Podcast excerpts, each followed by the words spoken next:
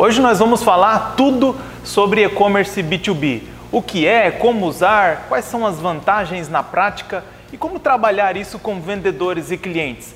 Fica aqui com a gente para descobrir no episódio de hoje do Mercoscast. Começa agora Mercoscast, o programa dos representantes e gestores comerciais de sucesso. Uma iniciativa Mercos, o software que potencializa suas vendas. Fala galera, sejam muito bem-vindos. Está no ar mais um episódio do Mercoscast, o seu programa quinzenal para YouTube podcast e que traz as melhores dicas para você, representante ou gestor comercial. O meu nome é Itamar Alexandre, eu atuo como gerente de contas aqui na Mercos e hoje nós vamos tirar todas as suas dúvidas sobre e-commerce B2B. A intenção aqui é que a gente faça um passo a passo e demonstrar para você como trabalhar com esse canal de vendas e, claro, o mais importante, como você ter sucesso nessa nova operação. E para isso, nós trouxemos uma convidada muito especial, a Scarlett Oliveira. Ela é gerente do time de e-commerce B2B aqui da Mercos e ela acompanha o dia a dia de várias indústrias, várias distribuidoras e acompanha como essas empresas alcançam o sucesso na abertura e estruturação do e-commerce. Scarlett, seja muito bem-vinda. Obrigado por aceitar o nosso convite de participar aqui do Mercoscast com a gente. Eu que agradeço, Itamar, muito obrigada. É uma honra estar aqui. A gente estava falando mais cedo, né? Dá até um friozinho na barriga, tá aqui com essas feras aí da bancada, né? Bem conhecidos, Afonso, Marcelo. Eu brinco que eles são já os nossos, né? Os ídolos ali dos clientes, então é muito, muito bacana e uma, e uma baita de uma responsabilidade também. Legal, legal. É, como a Scarlett comentou, é, além dela está participando com a gente o Afonso Tonelli, com mais de 30 anos de experiência como representante comercial, à frente da Musical Plus, uma das maiores empresas de representação comercial do sul do Brasil e que também é, já está bem por dentro desse assunto e vai conseguir trazer toda a experiência dele aqui para a gente também. Seja bem-vindo, Afonso, tudo bem? Obrigado, tudo bem sim. Vamos trabalhar hoje aí sobre o B2B. Muito bom. Legal, legal. E, claro, Marcelo Caetano, conselheiro empresarial, sócio da Venda Mais, gestor, palestrante, vai conseguir trazer um pouquinho para a gente da experiência que ele tem tratando com gestores aí por todo o Brasil no dia a dia. Seja bem-vindo, Caetano, tudo bem por aí? Tudo bem, como é que você está, Itamar? Bem bacana esse assunto, um assunto super interessante tecnologia tomando, tomando muita importância na área comercial e a gente vai falar sobre um assunto que está diretamente ligado a isso. Às vezes o empresário fica pensando quando eu faço o movimento. E a resposta que eu tenho dado ultimamente é assim: você já devia ter feito. Se você ainda não fez, a hora é agora e todos os passos em direção à tecnologia são passos super importantes e a gente vai falar sobre isso hoje. É muito legal. Prazer estar aqui com vocês, prazer estar aqui com, com o Afonso e com a Scarlett também. Prazer. Obrigado, gente. Bom, é, e um pedido rápido antes da gente começar: se você está nos acompanhando pelo YouTube, não se esqueça de se inscrever no nosso canal e ativar o sininho das notificações, porque assim você não perde nenhuma das nossas novidades, tá legal? Bom, gente, é, para a gente começar a falar sobre o assunto de hoje, para a gente começar a falar sobre e-commerce, eu vou resumir é, um pouquinho sobre esse termo para você que de repente não conhece muito sobre essa ferramenta, nunca ouviu falar, mas basicamente o e-commerce B2B, se a gente for traduzir, é um comércio online de empresas para empresas, né? ou seja, é uma loja virtual personalizada com a cara da sua empresa, onde você pode disponibilizar todos os teus produtos, todas as tuas regras, as tuas políticas comerciais de acordo com os clientes que você atende, né, de acordo com a particularidade aí do segmento que você atende. Bom, e eu vou começar pegando a opinião da Scarlett.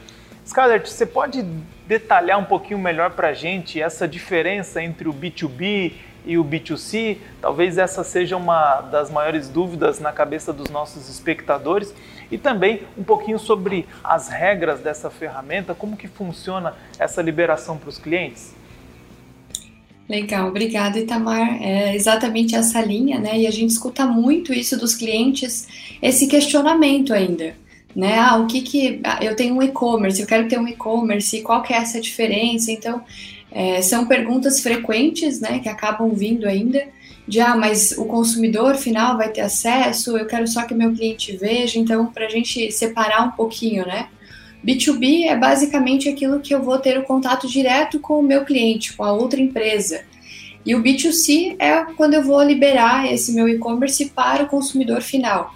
E hoje, nossa, a nossa pauta é justamente como que eu faço esse trabalho lá para o meu cliente, para o varejista. É importante ressaltar que a diferença muito clara quando a gente fala de B2B, B2C, então pense em B2C, aquele o site normal que a gente está acostumado a acessar e comprar, né, como pessoa física. Já o B2B, eu preciso ter um, um CNPJ ali, eu vou trabalhar com a empresa, eu já sou cliente. Para eu ter acesso a essa ferramenta, para eu ter acesso aos produtos, eu preciso ser cliente, passa por uma liberação da empresa. Então não é qualquer pessoa que vai lá acessar, ver, meus, ver os meus preços, ver as minhas políticas. Então eu consigo diferenciar isso para o meu cliente. Então no B2B ele vai justamente ser muito na linha de eu quero, eu tenho essa política para o meu cliente, quando ele fizer o acesso, ele vai ver aquilo que está direcionado para o cliente. Então não é algo liberado a todos, né? Essa é uma dúvida comum e, e o receio até muitas vezes, né, dos, principalmente os nossos clientes, a gente conversa muito sobre isso, de ah, eu achei que era liberado, achei que qualquer um poderia fazer a compra, então não, ficando muito claro essa diferença do que é um B2B e o que é um B2C. Legal, legal. Acho que uma coisa que vale a gente comentar também, né, Scarlett, é sobre a questão de você conseguir com que o seu cliente veja aquele preço que você define para ele, né? Você não precisa definir um preço para todos os clientes que você vai liberar o e-commerce. Isso te traz uma segurança né, a, na questão é, das suas políticas comerciais. Né? Às vezes os clientes atendem um grande atacado que tem uma condição mais agressiva, ele tem uma outra tabela de preço para alguma determinada região, então ele tem essa segurança de que o cliente só vai ver o preço que ele realmente deseja e o preço que ele pode comprar, né?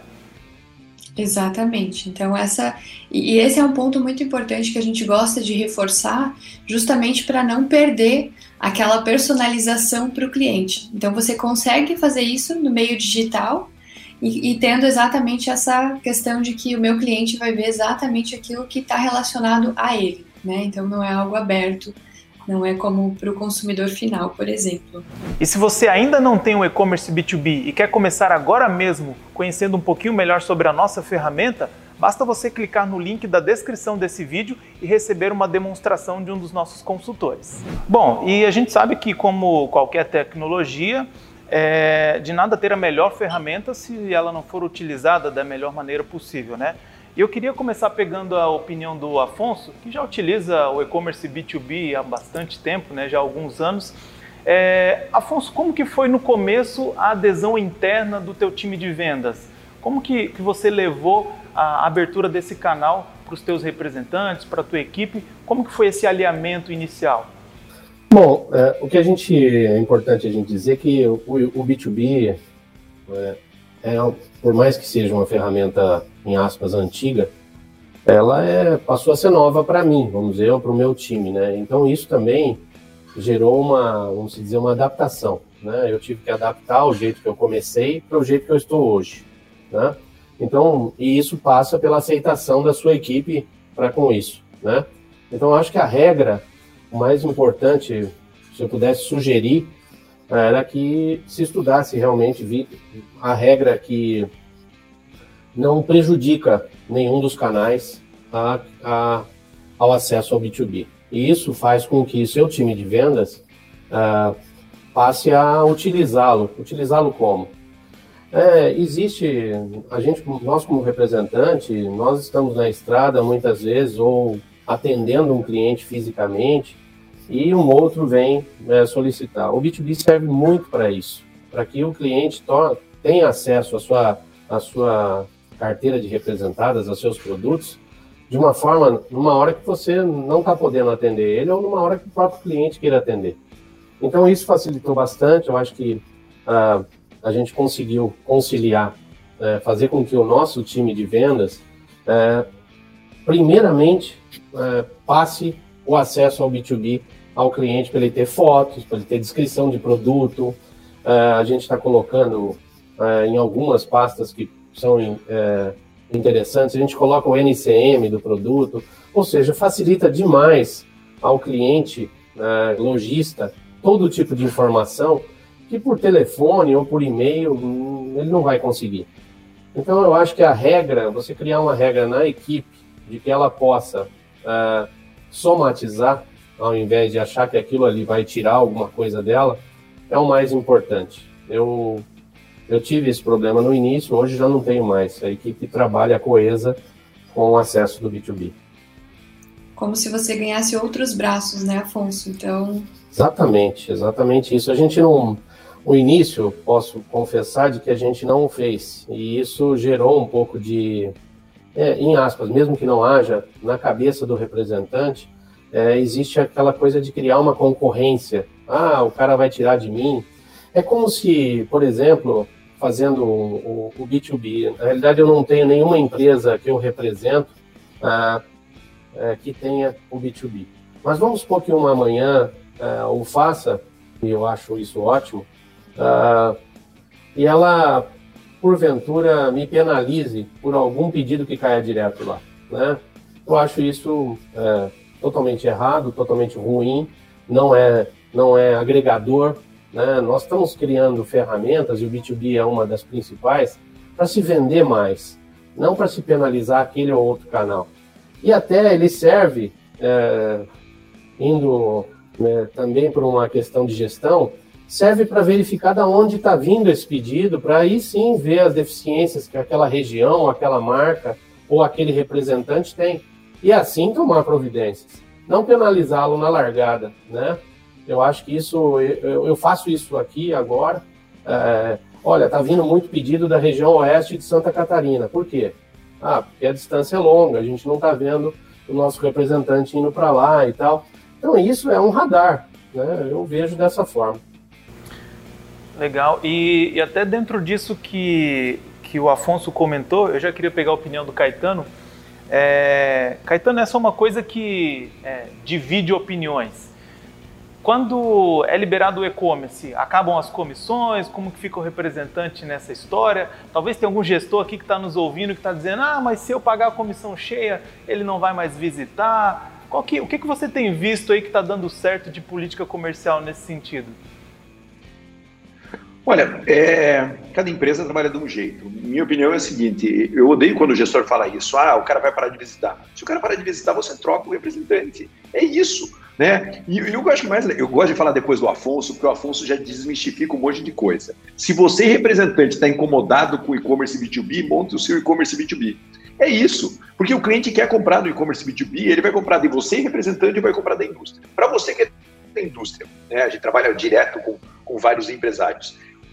A, grande trava, Itamar, é quando o cara fala, pô, mas vou, vou aplicar o e-commerce B2B, é que ele tem que fazer uma política comercial de verdade. E às vezes ele não tem uma política comercial de verdade. Às vezes ele, ele fica, ah, a gente não. Ele depende muito do vendedor dando jeitinho, do representante dando jeitinho lá na ponta. E quando você vem para o e-commerce B2B, você tem que colocar ali, e essa é a sua política comercial. E, e, aí, muitas empresas, elas passam por um processo de amadurecimento muito importante quando eles colocam e-commerce B2B, porque elas se veem obrigadas a definir, cara, esse perfil de cliente, ganha tanto de pode ter tanto de desconto. Essa é a política que eu vou trabalhar com cada segmento. Então, mais do que. Não vou nem discutir aqui se é importante ter e-commerce B2B, obviamente é. O seu cliente está comprando por outros canais. Se você não tiver nesse outro canal, ele vai comprar de outra empresa. É, o seu cliente quer receber a visita do representante, do vendedor, quando ele vai lá para agregar valor. Quando ele não vai lá para agregar valor, o cliente quer simplesmente comprar, exercer o direito dele comprar. Às vezes comprar via representante, às vezes comprar via cliente, via vendedor, CLT, e às vezes comprar direto ali pela internet. Se vai tirar comissão ou não, cada empresa adota uma política. Eu, particularmente, acho que se você for criar canais que concorram, você vai ter mais estresse dentro da sua estrutura, certo? E se o representante parar de visitar, parar de fazer o trabalho dele, você troca o representante. É simples assim. Não adianta a gente ficar elocubrando, sabe? É, o Afonso é um cara que não tem medo da indústria colocar o B2B lá na, na área dele, porque ele faz o trabalho, ele tem o e-commerce B2B dele, vai ele não está preocupado com isso. E ele sabe também que ele vai brigar lá para ter a remuneração cheia se tiver, se a compra for feita via e-commerce B2B. Então, acho que é muito mais do posicionamento que o, o vendedor, o representante, é, tem em relação à região que eles atuam. Então, tem nem discussão, precisa ter um e-commerce B2B, precisa é, é, normatizar as regras, é, é, super importante fazer isso, e só, só isso já é uma educação absurda que a tecnologia vai dar para sua empresa. Então, faça, coloque o e-commerce B2B para rodar, põe lá para rodar, sabe? É, e outra, vou pedir mais uma coisa aqui para você, quando colocar para rodar, põe alguém para cuidar. Sabe, põe alguém para cuidar, pelo amor de Deus, porque eu vejo que as empresas elas querem colocar novos canais, mas não quer botar ninguém para cuidar. Aí eu falo, cara, você está tá montando um canal que vai atender 300 clientes, 400 clientes e você não põe ninguém para cuidar desse canal.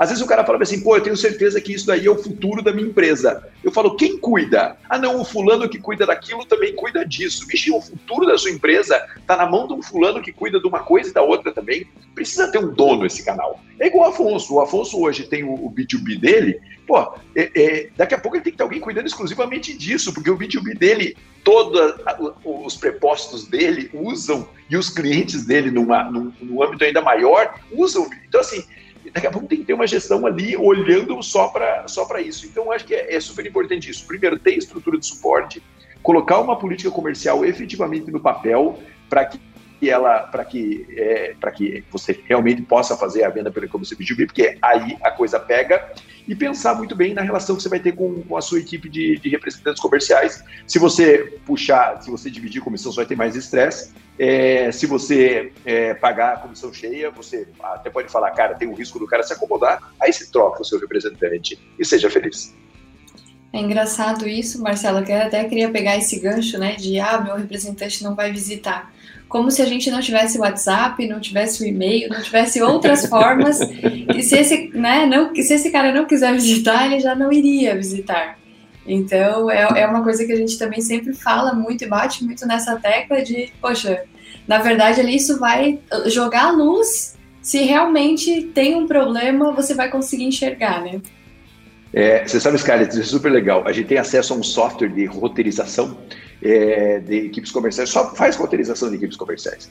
É, e a gente viu que quase 60% dos pedidos não são tirados dentro do cliente. Ou seja, é exatamente isso que está falando. A venda já acontece fora do cliente, já acontece no televenda, já acontece por WhatsApp, já acontece por outros canais. Sabe? Não, não dá para a gente ter ilusão. Ah, mas daí o cara não vai mais visitar. Cara, se ele não quiser, perfeita essa sua afirmação, Scarlett, ele já não visita hoje em dia. Sabe? Então, e você vai se privar de colocar um novo canal lá dentro? Por favor, né?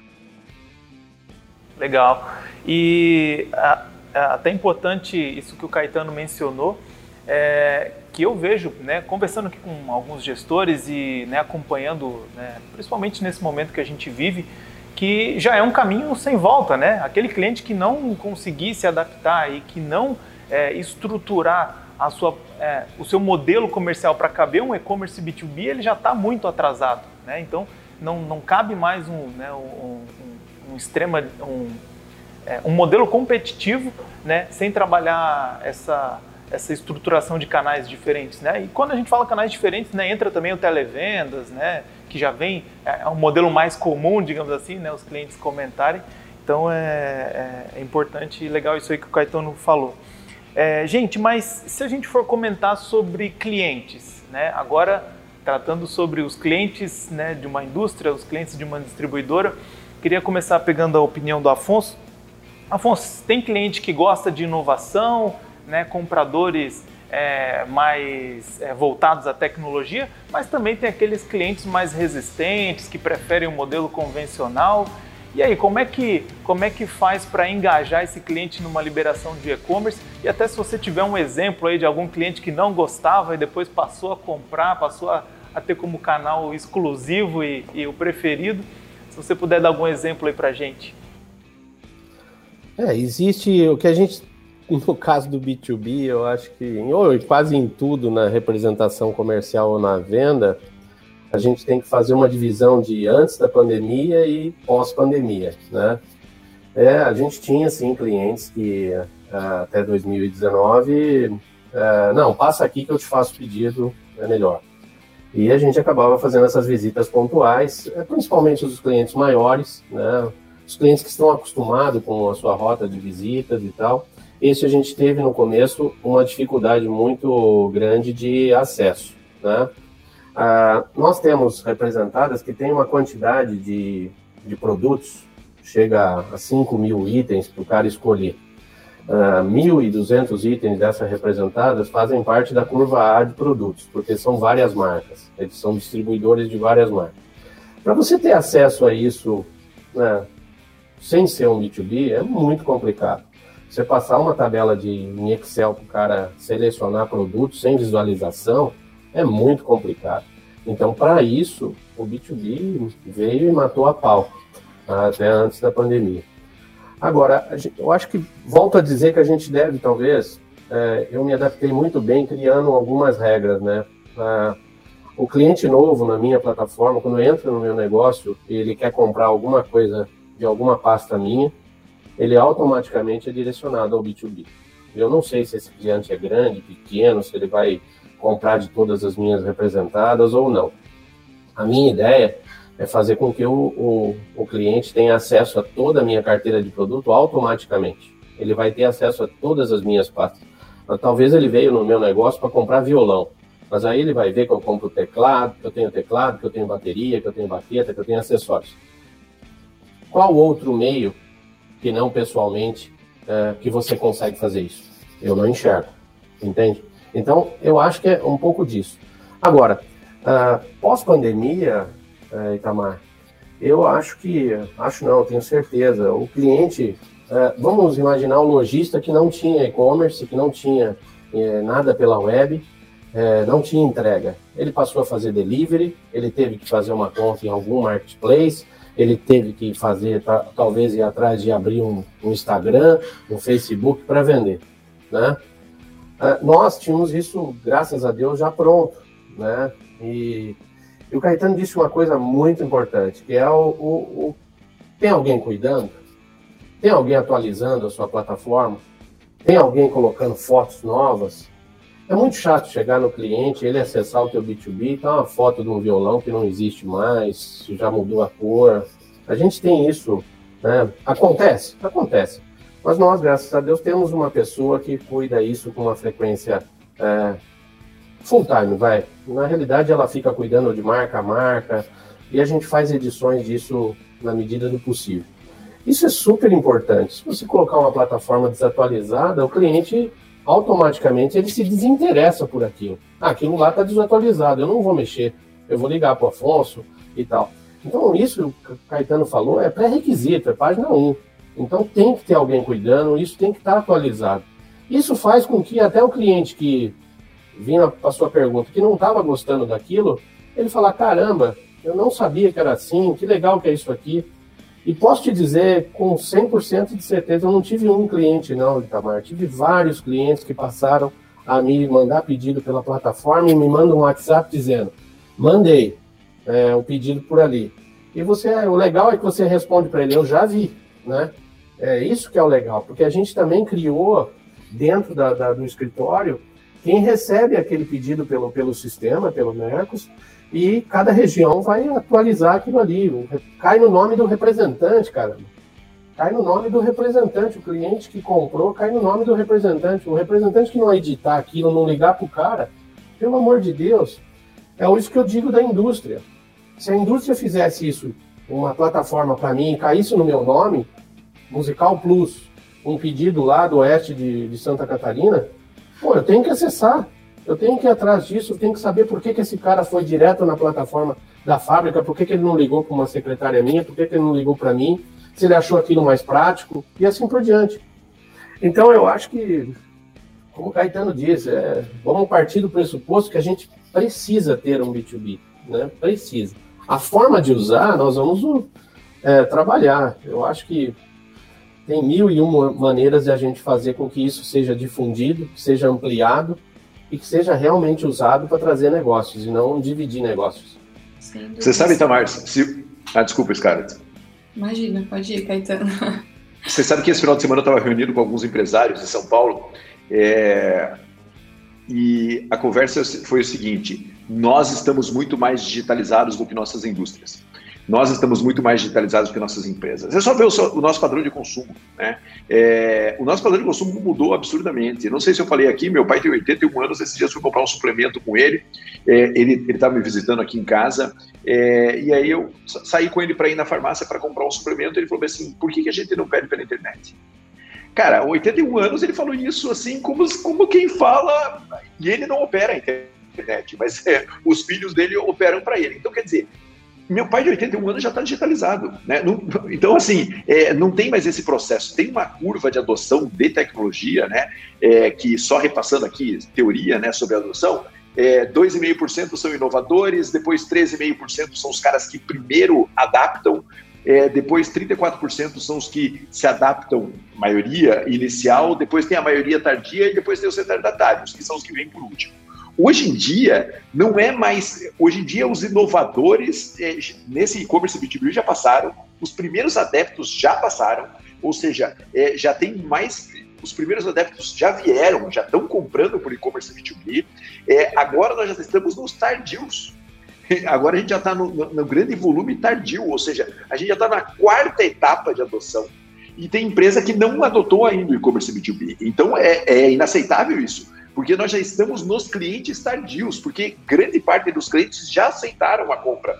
Uma parte importante dos clientes ali da curva já aceitaram. Então, se você não começou ainda com esse processo, você está 50% do tempo atrasado, porque já tem uma galera comprando. Se eles não estão comprando no seu B2B, eles estão comprando em outra empresa. Ou você está gastando muito mais para vender para esse cara, e que é desnecessário. Esse é o ponto né, é, um, é um redutor de custo importantíssimo a venda pelo e-commerce B2B. Então, você já, se você, você já está adotando tardiamente essa tecnologia, então veja lá a curva de adoção de tecnologia e veja que a sua empresa pode estar lá atrás. E se a empresa já adotou, olha se ela está realmente no foco para isso. Porque acho que isso que o Afonso falou é super importante. Se o cara entra lá, pô, já está atualizado, qualquer descuido, o cara fecha o canal. Sabe, qualquer. Ah, eu ligo para televendas, qualquer canal. Eu ligo para televendas, televendas não tem informação, eu vou ligar para o canal que eu estava acostumado a ligar. Eu entro para comprar nesse canal, ele não está adequado, não está atualizado, não está brilhando, eu vou procurar outro canal. Então tem que tomar muito cuidado com esse, com esse processo, eu insisto nisso. Cuidar para ter uma estrutura. Não existe tecnologia sem estrutura. É, antigamente você falava assim, ah, eu ponho um algoritmo. Algoritmos são aquelas coisas que vai aprendendo comportamento e ele vai evoluindo. Mesmo o algoritmo precisa que o ser humano entre lá e mexa. Né? Quem diria um canal B2B? Né? Ele precisa muito de alguém olhando para aquilo o tempo inteiro. É um canal que atende 100% dos seus clientes. Bota alguém para cuidar desse negócio. É, a relação que a gente faz disso muito, Caetano, que você comentou de ter alguém para cuidar, e, e, aí até o Afonso comentou, né, de ter essa atualização, é um paralelo muito simples. Se você tem uma loja, você deixa os seus produtos lá jogados, você deixa aquele produto de qualquer jeito para o teu cliente entrar? Não. Então, por que, que você vai fazer isso com o teu e-commerce, que vai ter justamente um tráfego ali muito maior? Então, não faz sentido nenhum, né? E aí, até um gancho que eu queria pegar é justamente essa questão do mix. O Afonso comentou isso e é algo que nós escutamos demais aqui. Para quem já começa a ter um sucesso com o e-commerce, é de que, poxa, meu cliente não sabia que eu vendia determinados produtos.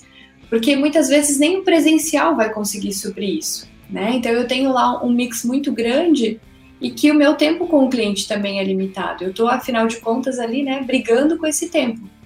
Então, a partir do momento que eu libero esse mix para ele, ele começa a conhecer produtos que ele nem sabia que a minha empresa vendia. Então, é, esse mix precisa estar tá lá dentro e também precisa estar de uma forma bonita, exposta para que o cliente queira comprar esse produto, né? Então, isso é uma coisa que a gente bate muito nessa tecla de não acha, não, não esperar que o e-commerce faça o seu milagre, né? Muitas vezes é, o cliente vem com essa expectativa de que, ah, eu vou ter o site e agora está tudo resolvido. Mas existe uma manutenção depois disso, então quem que vai olhar, como que a gente vai ter esse cuidado, como qualquer outro canal, isso é super importante. É, essa semana eu, eu, na semana passada eu tive a oportunidade de conversar com um gestor de uma grande distribuidora ali de São Paulo e que está usando o e-commerce B2B da Mercos e ele me falou, Itamar, eu parti do princípio de que se o cliente consegue passar o orçamento pelo WhatsApp, ele consegue passar o orçamento pelo e-commerce B2B também. E, e, esse gestor trabalhava com vendedores externos e ele falou assim, cara, com a gasolina seis reais é simples, não se paga mais. Não se paga mais você visitar um cliente toda semana, principalmente quando o cliente vai passar um pedido de reposição. Ou seja, o cliente já sabe o que ele vai comprar, já conhece o produto, né? então isso acho que vai de muito encontro a, a isso que a gente vem falando aqui, é, é que a, o e-commerce B2B não necessariamente anula as visitas e ao contrário também, né? Então, uma coisa complementa a outra e essa questão do mix também, é, é, ele comentou sobre os incentivos que ele aplica que, que surtiram um efeito gigantesco no, no, na, na, compra de um mix maior. Então, lá ele consegue cadastrar todas as regras, se o cara compra mais de 10 itens, ele ganha um descontinho maior, se ele está comprando um item pela primeira vez, ele também ganha um desconto. Então, é, é legal mencionar esse, essa, essa curva de adoção mesmo, como o Caetano comentou, né? É uma quebra que vem acontecendo cada vez né, mais forte. O Caetano trouxe o exemplo do pai dele, e é, eu vou me apropriar de uma frase que a gente já usa há muito tempo dentro da Mercos. Eu não sei quem foi o criador dela, mas por trás de todo CPF, né, de todo CNPJ existe um CPF e cada vez mais a gente já está comprando. Então essa pessoa que está lá, o comprador dentro da fábrica, ele também já está acostumado a fazer essa compra pela internet, se não ele, mas alguém que está fazendo isso. É só a gente olhar é, os números aí, claro, com a pandemia reforçaram muito isso, mas é a crescente que nós tivemos em relação ao comércio online como um todo. E aí não adianta achar assim, ah, mas isso funciona lá para o B2B. Não, a gente teve um, uma crescente absurda no B2B e, e, lembrar que o B2C, né, quem está comprando no B2C, também faz a compra do B2B. Né? Então eu, como pessoa física, faço aqui minhas compras, mas eu também estou dentro da empresa. Então essa relação ela está muito conectada e aí, como o Caetano falou antes, a gente, a gente comentava de ah, você tem que ter um e-commerce, você tem que estar à frente. Hoje é justamente o contrário, né? Se você não tem, você já ficou para trás. Então, como que a gente corre para conseguir equilibrar esse tempo que está né, ficando aí cada vez mais, mais escasso? E uma das coisas que a gente comenta também é a questão da, da concorrência, né? A concorrência está ali e as grandes empresas estão olhando para isso. Então, se antes eu não tinha esse medo todo de que, ah, não, mas o grande não vai vir aqui atender meu cliente, a partir do momento que ele tem um e-commerce, não, não existe mais isso, não existe mais essa barreira de, ah, né, ele não vai olhar aqui para o meu cliente pequenininho porque, opa, o teu cliente já consegue ter acesso a ele. Então, essas barreiras começam a ser quebradas também. E fazendo só, cortando você um pouco, Scarlett, mas indo diretamente ao que você falou, é, que atrás de um CNPJ tem um CPF, nós, como, como CPFs, vamos dizer assim, nós temos, bom, eu, é, tiozão, eu quando compro de um lugar e dá certo, chega certinho, a cobrança veio correta, a mercadoria chega bem no prazo, eu, obviamente, repito e replico. Olha, eu comprei isso aqui em tal lugar e deu certo. No B2B, eu, eu penso é, e falo com a minha equipe da seguinte forma: faça com que o primeiro acesso do cliente seja 100% um sucesso. O que, que é fazer um sucesso? Rapidez. ensinar ele a acessar, a buscar a, a senha, que é super simples. É dois cliques, ele está com a senha no e-mail dele. No terceiro clique, ele está com o, o, o portal aberto. A hora que ele termina a operação, terminar o pedido e mandar o orçamento para ele pelo sistema automaticamente. E se você vê que, que dá para a gente ver, se ele não terminou o processo todo, ligar para o cara. Falar, vem cá, você terminou, não terminou? Você viu que você podia clicar aqui, aqui ali? Porque isso é o, o sucesso dos próximos pedidos. O cliente é como nós, é, é como você disse. Se ele vê sucesso na, na numa concretização de um pedido e ele se achar prático, acabou. Ele vai fazer isso sempre. Eu não sei se você tem esse histórico, se isso é real ou se eu estou viajando. É muito real, Afonso, e a gente comenta muito isso, né? Falando de experiência do cliente, que não pode em nenhum momento ser esquecido durante esse processo, é justamente os receios que se tem de, poxa, é, meu cliente vai comprar pela, pela plataforma, eu vou perder o contato com ele? Não, é o contrário, né? Eu tenho que estar, inclusive, mais conectado para dizer, olha, tem alguém aqui cuidando dos, dos, teus, dos teus pedidos, eu tô de olho, e aí, como você comentou, Afonso, chegou o, orçamento, eu já vou fazer o contato com ele, se eu vi que ele está navegando e não finalizou esse orçamento como que eu já vou lá, eu ligo, eu faço um contato com esse cliente, e aí também está relacionado a ter gestão em cima da plataforma, não é você colocar um link no ar e achar que, ah, beleza, agora meu cliente se vira por ali, então não existe isso, essa conexão tem que acontecer, mas isso é super importante a gente ver. Hoje, quem tem sucesso com a plataforma é seguindo esses passos que é, eles parecem simples, né? E de fato não são coisas diferentes daquilo que a gente está acostumado, mas é colocar isso na prática. É dizer, olha, tem alguém cuidando e da mesma forma como se você fosse visitar o teu cliente, fosse ter esse cuidado, é ter o cuidado no canal digital. E aí a gente vê o pessoal né, estourando de vender e não existe nenhuma fórmula mágica, né? O segredo é exatamente esse, é ter gestão, é olhar para esses clientes, é, é ter um e-commerce que seja atrativo. E aí por isso que o pessoal está vendendo muito e aí fica aquela sensação de, poxa, mas eu não comecei ainda, o que está acontecendo, o que falta, né? Por que, que dá certo para todo mundo e não dá certo para mim? Ah, são essas perguntinhas, né? Você está atendendo o teu cliente, você está gerando uma boa experiência para ele? É. E você sabe que é, o Afonso falou de um ponto super importante. É, que é a primeira compra mesmo, né? Eu acho que a primeira compra é chave, né? Porque se o cara frustrar na primeira compra, depois vai ter que fazer uma curva enorme, né? E a gente sempre sugere que, que o vendedor, é, por isso que é muito importante que o, cana que o vendedor não veja esse canal como um concorrente dele, sabe? E o representante também não.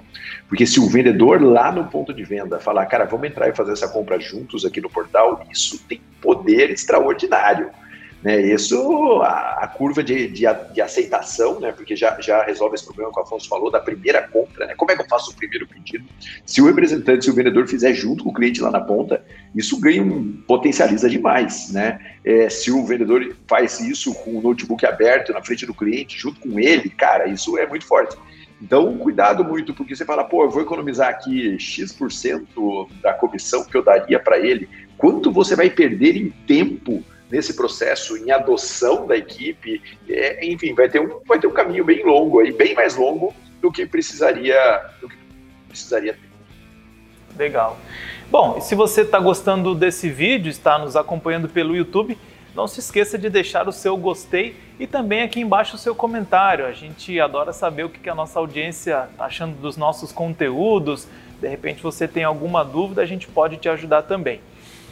É, gente, a gente sabe que é comum é, disponibilizar metas, por exemplo, para venda presencial para um representante e para um televendas interno.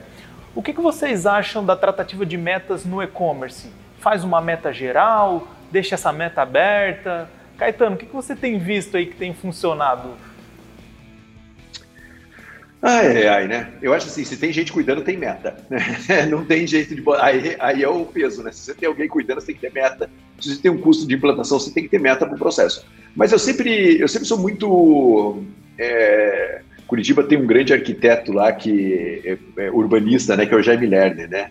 Ele sempre falou que o melhor jeito de fazer uma praça é você deixar um quadrado aberto e ver por onde as pessoas passam e construir a praça por onde as pessoas passam e não querer falar para as pessoas passarem por onde você construiu a praça. Para mim, meta é mais ou menos assim, né? Primeiro você tem que sentir e entender um pouco do processo para depois colocar meta. Porque senão você vai ficar subdimensionando ou superdimensionando. O que eu acho que você tem que ter indicadores de performance é, para ver se a ferramenta está sendo adotada de verdade. Então, por exemplo, assim, olha, esse mês tivemos tantos acessos, mas é mais importante do que vendas. Venda é consequência do quê? Acesso, tempo de permanência do cliente dentro da plataforma, é, ticket médio dentro da plataforma. Então, todos esses indicadores de performance vão gerar vendas. Às vezes a gente chega e quer colocar meta de vendas sem ter a meta de todas essas etapas que vão vai fazer a venda acontecer. Então, quando a gente está adotando um processo desse, acho que a primeira coisa é a gente entender que tem indicadores de performance que vão gerar vendas ali na frente. Né? E, é claro que a hora que você tem gente cuidando, você precisa começar a colocar meta, mas mais atenção aos indicadores de performance do que a meta. Às vezes o, o gestor fala assim, pô, eu não sei se a minha equipe está visitando, não está visitando, se está entrando, se não está entrando, se está pedindo, não está pedindo. No e-commerce B2B você consegue saber tudo.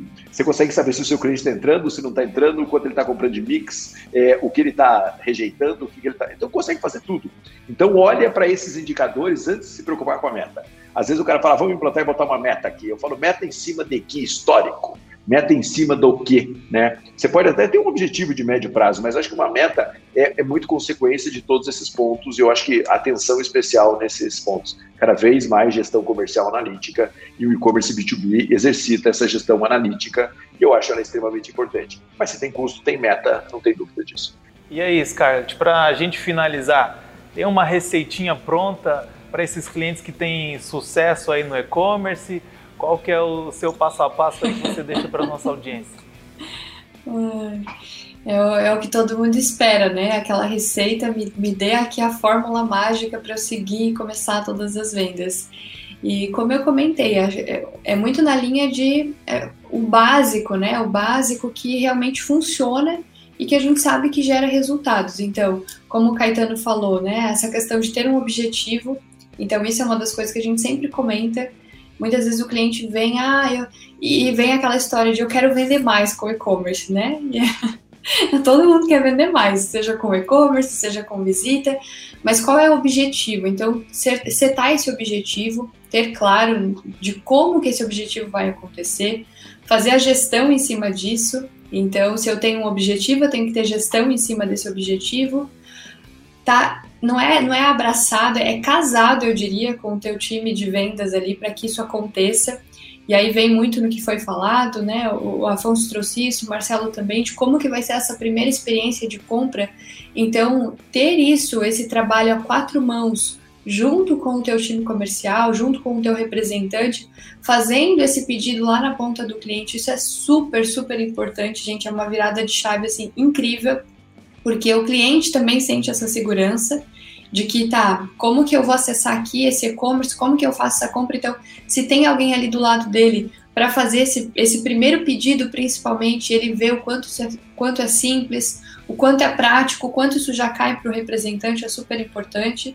Então, eu resumiria em ter o objetivo, ter a gestão em cima disso e esse trabalho casadíssimo com a equipe comercial, porque não é concorrência, é complemento, que realmente é o que a gente tem visto hoje e tem dado muito certo. E quem está vendendo bem tem feito esses. Eu, eu colocaria esse tripé aí, tem acontecido muito bem.